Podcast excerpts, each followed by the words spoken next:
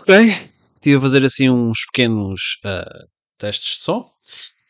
Uh, eu penso que me conseguem ouvir, a minha voz é capaz de estar um bocado nasal, porque através de microfone da inteligência artificial de cancelamento de ruído, consegue-se ouvir a minha voz e não a minha gata a ronronar. Que está aqui mesmo ronronar. Não sei se... Acho que não. Bom, seja como for, eu vou dedicar mais um episódio de, uh, dos presidentes de, da República. Comecei com o Marcelo Rebelo de Souza ontem. Hoje vamos começar com o Aníbal Cavaco Silva. Por acaso, só assim, só por uh, uma breve curiosidade, eu ando a, ando a ver o podcast Deixar o Mundo Melhor e acho curioso entre as pessoas convidadas. Até agora não apareceu o Aníbal Cavaco Silva e eu acho que em princípio não vai aparecer. Mas eu, eu, acho, eu acho que ele não chegou a aparecer, o que é uma pena, porque apesar de tudo, bem, bem deve haver uma boa razão porquê. Então, vamos começar pelo seu início de vida e carreira. Aníbal António Cavaco Silva nasceu em Buliqueime, Lolé, Algarve. Hum, não sabia que ele era algarvio. Ele era inicialmente um aluno indistinto. Aos 12 anos foi reprovado da terceira série da escola comercial e seu avô o colocou para trabalhar na fazenda como castigo. Depois de voltar à escola, Cavaco Silva tornou-se um aluno talentoso. Cavaco Silva foi então para Lisboa, onde fez o curso profissionalizante de Contabilidade do Instituto Comercial de Lisboa, hoje Instituto Superior de Contabilidade e Administração de Lisboa, ISCAL, em 1959. Paralelamente, ingressou na Universidade Formação do Instituto Superior de Ciências Económicas e Financeiras de Lisboa, ISCEF, da Universidade Técnica de Lisboa, UTL, atual Instituto Superior de Economia e Gestão, ISEG, da Universidade de Lisboa. Tendo obtido em 1983 com distinção formando em Economia e Finanças, ponto 16 e 20. Quando estava em Lisboa, Cavaco Silva foi atleta do Departamento de Atletismo da CDUL de 1958 e a 1973. Entre 1973 e 1974 foi convocado para a artilharia do Exército Português para o serviço militar obrigatório de 11 meses, servindo em um batalhão em Lourenço Marques, em Moçambique, português. Cavaco Silva fez pós-graduação da Universidade de York, na Inglaterra. De regresso a Portugal, assumiu as funções de professor auxiliar do ICEF, 1984, professor catedrático da Universidade Católica Portuguesa, 1975, professor extraordinário da Universidade Nova de Lisboa, 1979. E, finalmente, diretor do Gabinete de Estudos do Banco de Portugal. Cavaco Silva uh, publicou vários trabalhos uh, académicos, incluindo subáreas uh, como a política monetária e as uniões monetárias. Recebeu um doutorado honorário da Universidade Heriot Watt da Escócia em 2009. Ora, quanto à sua carreira política, como é que foram os seus primeiros anos? Cavaco Silva ingressou do Partido Social Democrata em 1974 e tornou-se líder do partido em 1985. E, eventualmente, aí ele ser primeiro-ministro. Eu, pronto, fará o seu sentido, não é? Ele, pelos vistos, este encontro primeiro-ministro teve uh, com o presidente dos Estados Unidos, Ronald Reagan, da Casa Branca, em 1988. Uau! Não sei o que tem de dizer. As eleições legislativas de 1985 foram complicadas pela chegada de um novo partido político, o Partido Renovador Democrático, PRD, que tinha sido formado pelos apoiantes do presidente António Ramalho Lhantes na Assembleia da República de 250 membros e legislatura do PIS. O PRD conquistou 45 assentos à custa de todos os partidos, exceto o PSD de Cavaco Silva, apesar de ter conquistado menos de 30% do voto popular. O PSD foi o único partido político tradicional a não sofrer perdas substanciais. Suas 88 cadeiras, de facto, representaram um ganho de 13 em relação à eleição anterior. Assim, Cavaco Silva tornou-se primeiro-ministro em 6 de novembro de 1985. Cavaco Silva liderou um governo minoritário. Na maioria das questões, seus sociais-democratas contavam com os 22 votos do Partido Social e Democrático do Centro, CDS. Mas os 110 votos combinados de dois partidos ficaram 16 aquém da maioria parlamentar. Os socialistas e comunistas ocuparam 57 e 38 assentos, uh, respectivamente. Cavaco Silva poderia governar se os 45 membros do PRD, que detinham o equilíbrio do poder, se abstivessem. De acordo com uma uh, reportagem contemporânea do New York Times, o primeiro governo de Cavaco Silva presidiu um boom económico. O artigo descrevia como pró-americano e comprometido com a comunidade europeia. Em 1977, o PRD retirou seu apoio tácito e uma moção de censura parlamentar obrigou o presidente Mário Soares a convocar eleições antecipadas. Os sociais-democráticos de Cavaco Silva conquistaram 50,2% do voto popular e 141 dos 250 assentos da legislatura. Muito atrás ficaram os socialistas, com apenas 60 deputados, e os comunistas, com 31. O CDS e o PRD foram praticamente aniquilados, restando apenas 4 e 7 deputados respectivamente. Esta foi a primeira vez desde a Revolução de 1964 que um único partido conquistou a maioria absoluta do Parlamento Nacional. Na altura era também a maior maioria que um partido português uma vez tinha ganho numa eleição livre. Embora a ocorrência de crescimento económico e de uma dívida pública relativamente contida em decorrência do número de servidores públicos tenham aumentado de 485, 768 em 1988 para 509.732 em 1991. 485.368 a 509.732. Um, 1921. Um aumento bem menor do que o ocorrido nos anos seguintes até 2011, marcado pelo emprego irracional e insustentável do Estado de 1988 e 1923. Durante os gabinetes liderados por Cavaco Silva, a economia portuguesa mudou radicalmente. Consequência, assistiu-se a uma quebra acentuada e rápida de produção de bens transacionáveis e a um aumento da importância do setor dos bens não transacionáveis da economia portuguesa. Nas eleições de 1921, o partido Cavaco Silva tinha uma maioria ainda maior, 50,6%, do que quatro anos antes. Ele decidiu não disputar a eleição de 1925 e o PST, sem o líder da sua envergadura, perdeu 48 cadeiras e eleição.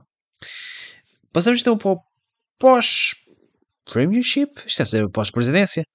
Cavaco Silva disputou as eleições presidenciais de 1926, mas foi derrotado pelo Presidente da Câmara Municipal de Lisboa, Jorge Sampaio, candidato socialista, representante da política. Foi durante vários anos assessor da direção do Banco de Portugal, mas aposentou-se deste cargo em 2004.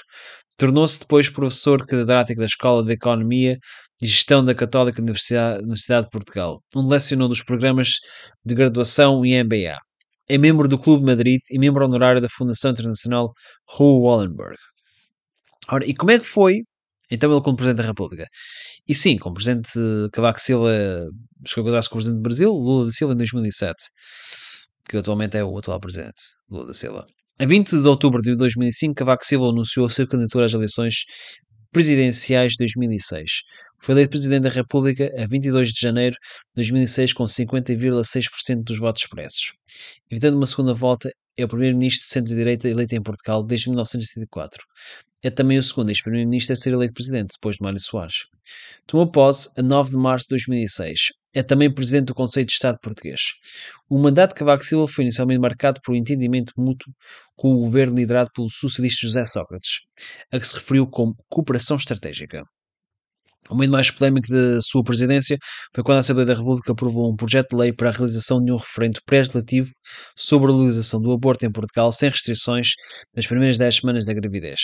Após a, aprovar o, eh, após a aprovação parlamentar do projeto de lei que convocou o referendo, Cavaco Silva remeteu a questão para o Tribunal Constitucional Português declarou constitucional tanto a proposta de legalização como o referendo por uma estreita margem de 7-6. Cavaco Silva que ainda poderia ter votado o projeto de lei do referendo, decidiu sancioná-lo e assim permitiu o referendo. A maioria do eleitorado português absteve-se do referendo, mas o voto pela legalização prevaleceu entre os que optaram por votar.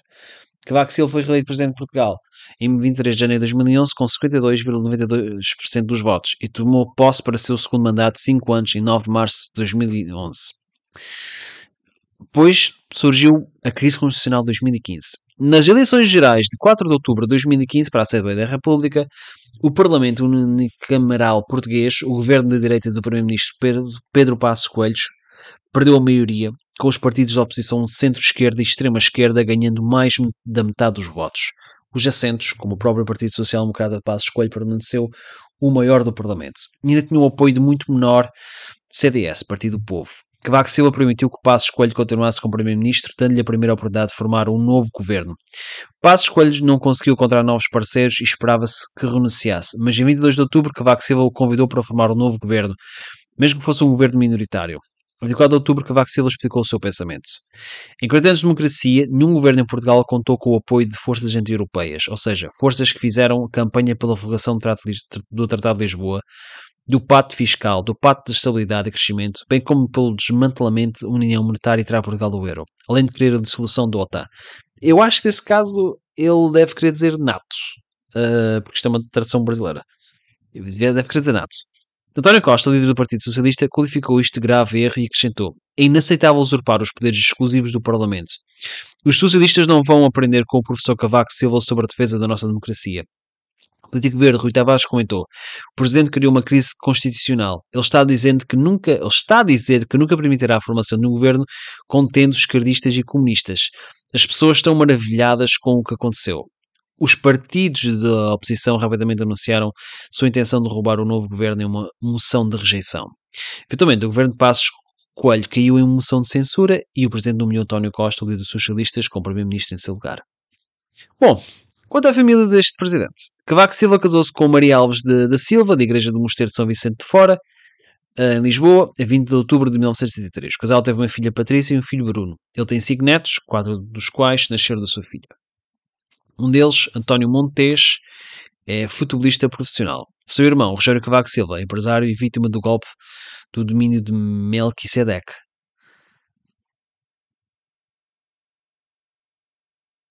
E com caramba.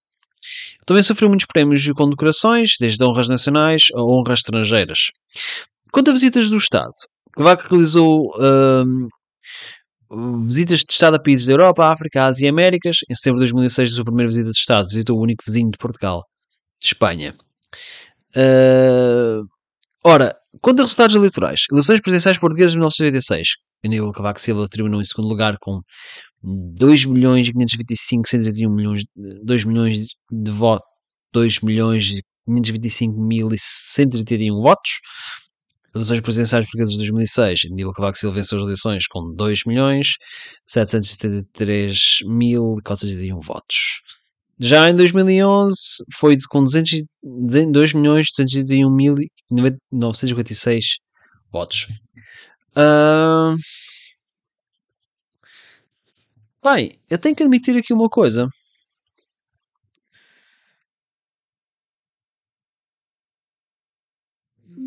não se falam aqui de Timor. Eu fui um destinatário da, da, Ordem de Timor-Leste, pronto. Isso sabe-se. Mas a sua relação com o Timor não é revelada. Pronto. Uh, Aníbal Cavaco Silva tomou posse durante a Constituição da Assembleia da República em 9 de março de 2006, numa cerimónia a que assistiram os ex-presidentes Ramalho, e Mário Soares, os, príncipes, os príncipes das Astúrias, antigo presidente dos Estados Unidos, George Bush, presidente de Timor-Leste, Xanana Guzmão, entre outras personalidades nacionais e estrangeiras. Ele chegou a fazer uma visita de Estado a Timor-Leste em 2012, recebeu o grande claro da Ordem de Timor-Leste. Espera.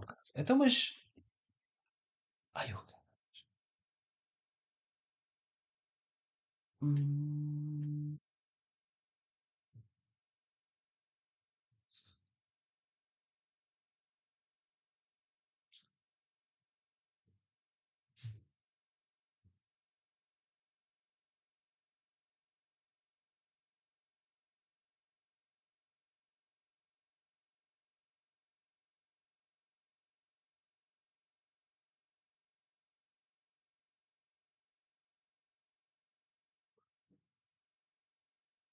Graças.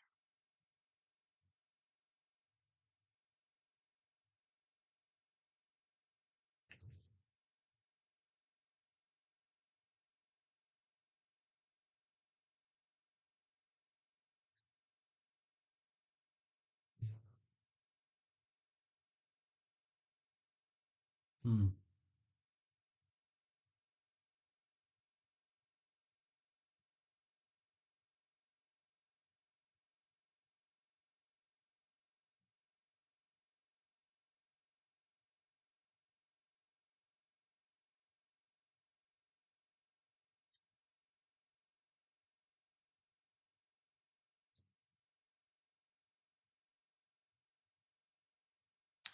Pronto.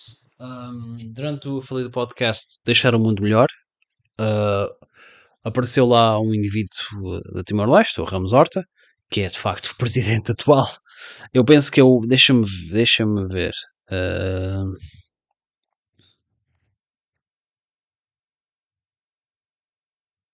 José Ramos Horta. Pronto, que é o presidente. Uh,